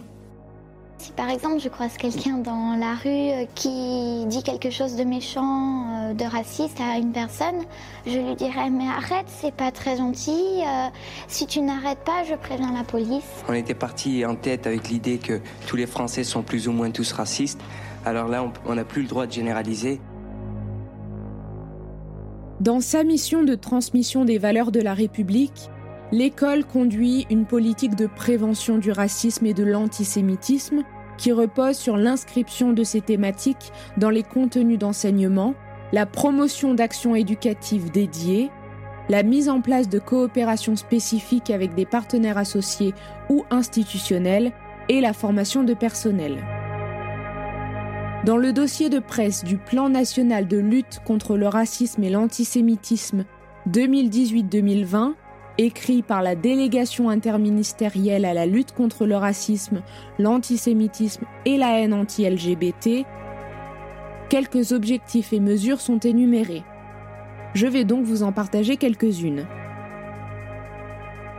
Dans le chapitre Éduquer contre les préjugés, afin d'améliorer la réponse de l'institution scolaire et l'accompagnement des équipes éducatives confrontées à des difficultés, une équipe nationale de réaction pilotée par le ministère de l'Éducation nationale pourra être directement saisie par les acteurs locaux et les recteurs et proposera des réponses adaptées et modulables sous forme par exemple d'interventions dans les établissements. Il s'agira également de renforcer la formation de l'ensemble des personnels à la prévention et à la gestion des faits et propos à caractère raciste et antisémite dans les établissements. Ce point permettra également de répondre à un autre objectif, développer les ressources consacrées à l'éducation contre le racisme et l'antisémitisme. Ensuite, pour faire de la lutte contre le racisme et l'antisémitisme et du refus de la concurrence des mémoires un axe prioritaire des politiques mémorielles, un prix national, Ilan Alimi, a été créé récompensant des actions menées en faveur de la jeunesse dans le domaine de la lutte contre le racisme et l'antisémitisme. Il s'agira ensuite de renforcer les partenariats existants sur la mémoire de la Shoah ou ceux avec les lieux de mémoire et d'histoire, en encourageant bien sûr des alliances entre établissements scolaires et lieux d'histoire. Deux bourses de thèse vont également être créées pour financer des travaux sur le racisme et l'antisémitisme. Des plateformes dédiées aux travaux de recherche vont être développées des ressources numériques vont être de plus en plus diffusées dans les établissements scolaires afin de mobiliser l'enseignement supérieur pour améliorer la connaissance et donc contrer les phénomènes racistes. Bien évidemment, ce plan national est également pensé pour protéger les citoyens et accompagner les victimes. En mettant en place par exemple un système de pré-plainte sur Internet, en désignant des référents racisme, antisémitisme et discrimination au sein des directions départementales de la sécurité publique et des groupements de gendarmerie, des formations techniques et pratiques sur le traitement judiciaire des délits et crimes de haine dans les commissaires de police ou gendarmerie nationale seront maintenant proposées tout comme un véritable portail d'information et d'aide aux victimes de haine ou de discrimination raciste et antisémite. Plus de données seront également calculées et exploitées. Les statistiques deviendront de plus en plus transparentes avec un partage plus systématique des décisions de justice en matière d'appel à la haine raciale et d'apologie des crimes contre l'humanité, mais également un développement des enquêtes de victimisation pour renforcer les réseaux territoriaux et améliorer le dialogue. Les financements des associations engagées pour la lutte contre le racisme seront sécurisés. Bien évidemment, je vous ai partagé que quelques points du plan national de lutte contre le racisme et l'antisémitisme 2018-2020. Celui-ci aborde également la haine sur Internet ou encore l'investissement de nouveaux champs de mobilisation comme le milieu sportif ou culturel. Le lien vers ce plan national sera dans la description de cet épisode.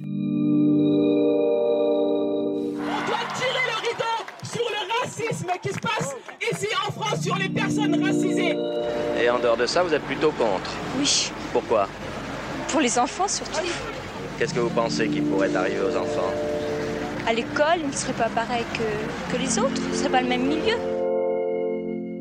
Le, racisme ou l'antisémitisme ne sont pas des sujets absents des programmes scolaires. En revanche, certains spécialistes mettent le doigt sur le fait que, outre le fait que la mémoire joue un rôle peut-être trop important et que parfois il faudrait revenir surtout à l'histoire, il y a la question de la, compréhension des mécanismes même des racismes et de l'antisémitisme. Si on prend par exemple l'affaire Dreyfus, alors je ne suis pas complètement au fait des programmes scolaires, mais je crois que c'est vraiment à ce moment-là que la question de l'antisémitisme arrive dans les programmes, mais l'antisémitisme vient un peu de donc comme ça, un peu de nulle part, alors évidemment, tout le monde sait ce que c'est à peu près être l'antisémitisme ou ça va être la haine des juifs, etc. Bon, bref, on comprend, mais en réalité, certains spécialistes, encore une fois, vont plaider pour euh, introduire finalement dans les programmes quelque chose qui serait beaucoup plus spécifique sur la manière dont le euh, d'où vient le racisme, comment ça fonctionne, comment ça s'exprime, et pas seulement qu'en France. Hein, de, pouvoir vraiment aussi avoir une, vision beaucoup plus globale, euh, puisque finalement c'est un phénomène qui épargne assez peu les sociétés. Et ça permettrait aussi de sortir de cette vision un peu simpliste qui consiste à dire que finalement le racisme serait juste une invention des blancs. Alors c'est vrai que en termes d'idéologie, il y a eu des, on a des, best-sellers en, la matière, mais euh, en réalité, le racisme, il, s'exprime ailleurs. C'est comme un peu lorsqu'on parle de la, vous savez, de la traite ou de l'esclavage, euh, on sait que même si, d'une certaine manière, l'Europe l'a apporté à un, niveau rarement égalé, il y a eu aussi un esclavage organisé par le, monde arabo-musulman. Et puis, on voit très bien que l'esclavage, ça, ça, perdure jusqu'à aujourd'hui, et ce n'est pas, encore une fois, le monopole des Blancs. Je mets aussi des guillemets, puisqu'encore une fois, il faut arriver à s'émanciper à terme de ces catégories. En tout cas, euh, je crois que c'est tout à fait éclairant, ce serait tout à fait éclairant pour des élèves du primaire jusqu'au lycée de bénéficier d'un enseignement qui euh, accorderait à ces questions une approche un peu plus analytique, en étant capable de, de mieux comprendre finalement ce qu'il y a dans le, euh, qu'est-ce que c'est qu'un stéréotype, qu'est-ce que c'est qu'un préjugé, comment ça fonctionne, qu'est-ce qui peut, euh, comment ça s'insère effectivement dans des, dans des relations dans une société où on, va y avoir des dominants, des dominés?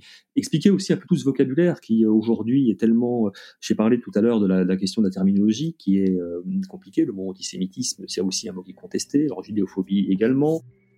On gagnerait à avoir, je crois, un enseignement un peu plus spécifique sur ces questions. Ça résoudrait pas forcément le problème qui nous intéresse, mais euh, je crois que le fait d'armer un peu intellectuellement euh, les, élèves, enfin c'est évidemment le but de l'éducation, euh, je crois que ce serait tout à fait bénéfique. Quoi. Je veux d'abord marquer d'un mot qu'il ne s'agit pas là d'un phénomène contemporain ou moderne, que c'est en réalité un mal multiséculaire et qu'il faut conserver cette dimension-là quand on parle de l'antisémitisme.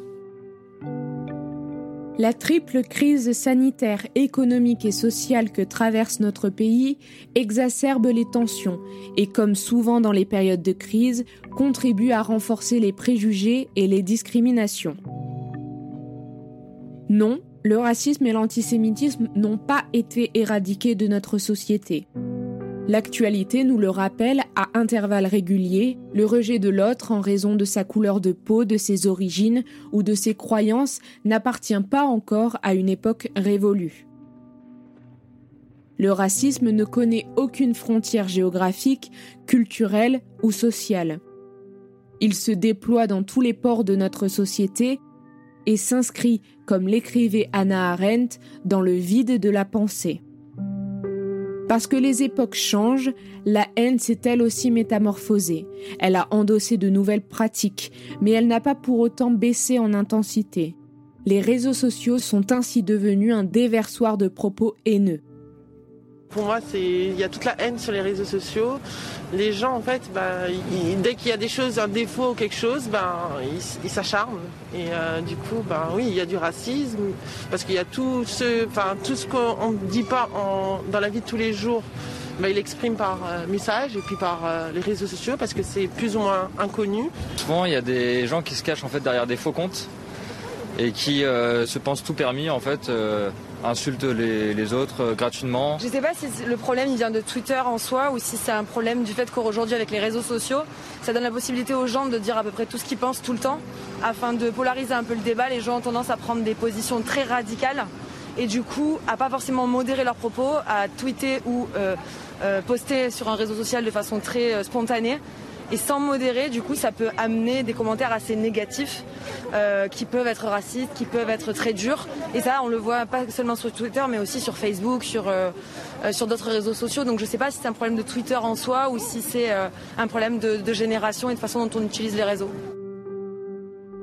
Cependant, l'avantage des réseaux sociaux, c'est que tout le monde peut agir contre le racisme même derrière un ordinateur. Si une injure ou une diffamation raciste est publiée sur Internet, vous pouvez les signaler et demander directement leur retrait aux responsables du support de diffusion, que cela soit un réseau social, un site Internet ou un forum. Les réseaux sociaux en particulier permettent de signaler des contenus ou comportements inappropriés ou abusifs en quelques clics. Alors prenons le temps de signaler un post, un tweet, un commentaire, même si nous ne sommes pas directement concernés. Le site Pharos, géré par des policiers et gendarmes spécialisés, permet de signaler les contenus illicites se trouvant sur Internet. Vous pouvez donc faire un signalement même si vous êtes mineur. Si vous êtes victime de racisme, vous avez évidemment le droit de porter plainte, même s'il s'agit d'une attaque sur Internet, sous un pseudo anonyme, car rappelons-nous que beaucoup de posts de vidéos de tweets restent publics et donc condamnables. Si vous avez besoin d'aide ou d'informations en tant que victime ou témoin de propos, actes ou violences racistes ou discriminatoires, vous pouvez contacter le bureau d'aide aux victimes du tribunal judiciaire. Vous pouvez également prendre contact avec les différentes associations de lutte contre le racisme dont nous avons parlé tout au long de cette série et qui sont toujours en activité aujourd'hui, comme par exemple la LICRA, SOS Racisme ou le MRAP. Toutes les informations concernant ces associations seront dans la description de cet épisode.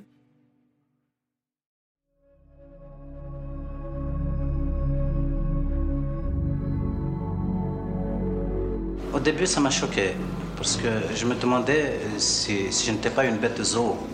Et puis, petit à petit, euh, j'ai trouvé ça normal, presque. Et les thèses complotistes euh, désignent souvent les juifs comme euh, le bouc émissaire, le coupable. On peut exprimer le, fait qu'on refuse le racisme sans avoir besoin forcément d'adhérer, de se structurer de, de façon très précise.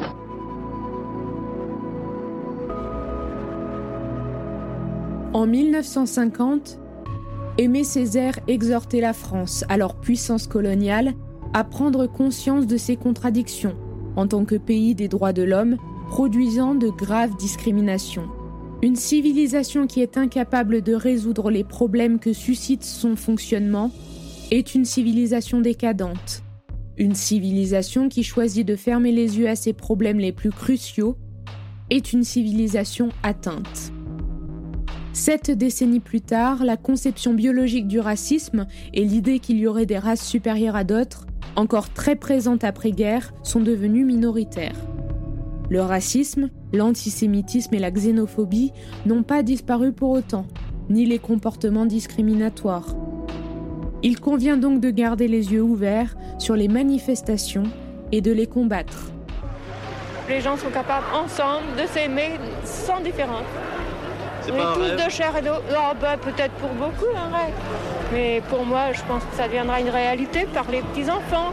J'espère sincèrement que cette série en quatre épisodes, Racisme entre passé et présent, vous a plu, que cela vous a permis de comprendre plus clairement certains mécanismes de ce phénomène presque indéfinissable, mais ancien et persistant, et d'en savoir également plus sur l'histoire de l'antiracisme, grâce à cet échange riche et précieux avec Emmanuel Desbonneaux, historien, auteur et rédacteur en chef du DDV, Le droit de vivre, la revue historique de la LICRA. Les moyens de combattre le racisme et l'antisémitisme qui sont indissociables et toujours liés par la même haine de l'autre des autres. Si cette série vous a plu, n'hésitez pas à en parler autour de vous, à la partager afin de faire changer les mentalités à notre échelle et à me laisser vos commentaires sur vos plateformes d'écoute préférées ou sur les réseaux sociaux, at les belles fréquences.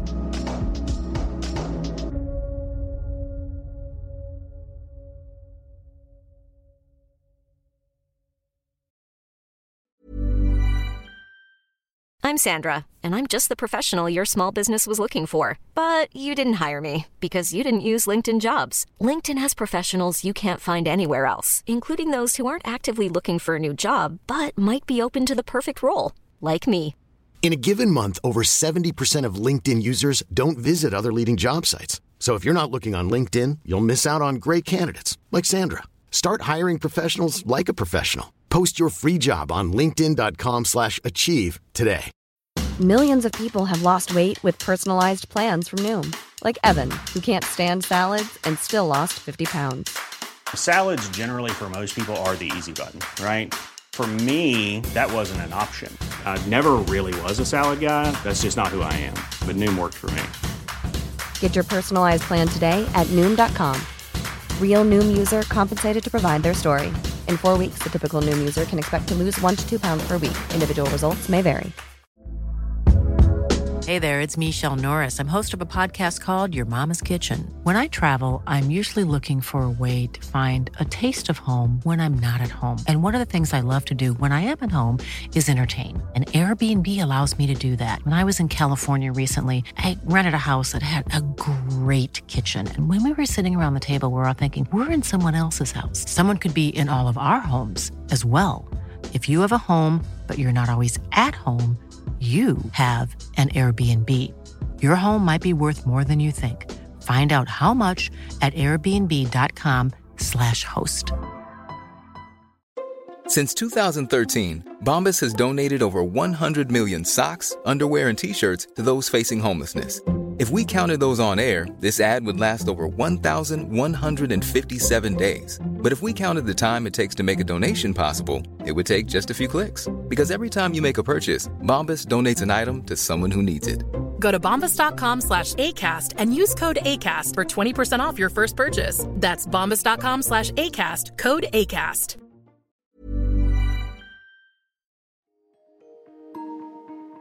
Vous venez d'écouter Memento, un podcast réalisé par les Belles Fréquences. Ce podcast est disponible sur vos plateformes d'écoute préférées, Apple Podcast, Spotify, Amazon Music, Deezer ou encore Podcast Addict. Si ce podcast vous plaît, n'hésitez pas à lui mettre 5 étoiles sur Apple Podcast ou Spotify pour le faire connaître. On se retrouve sur les réseaux sociaux, at les belles fréquences.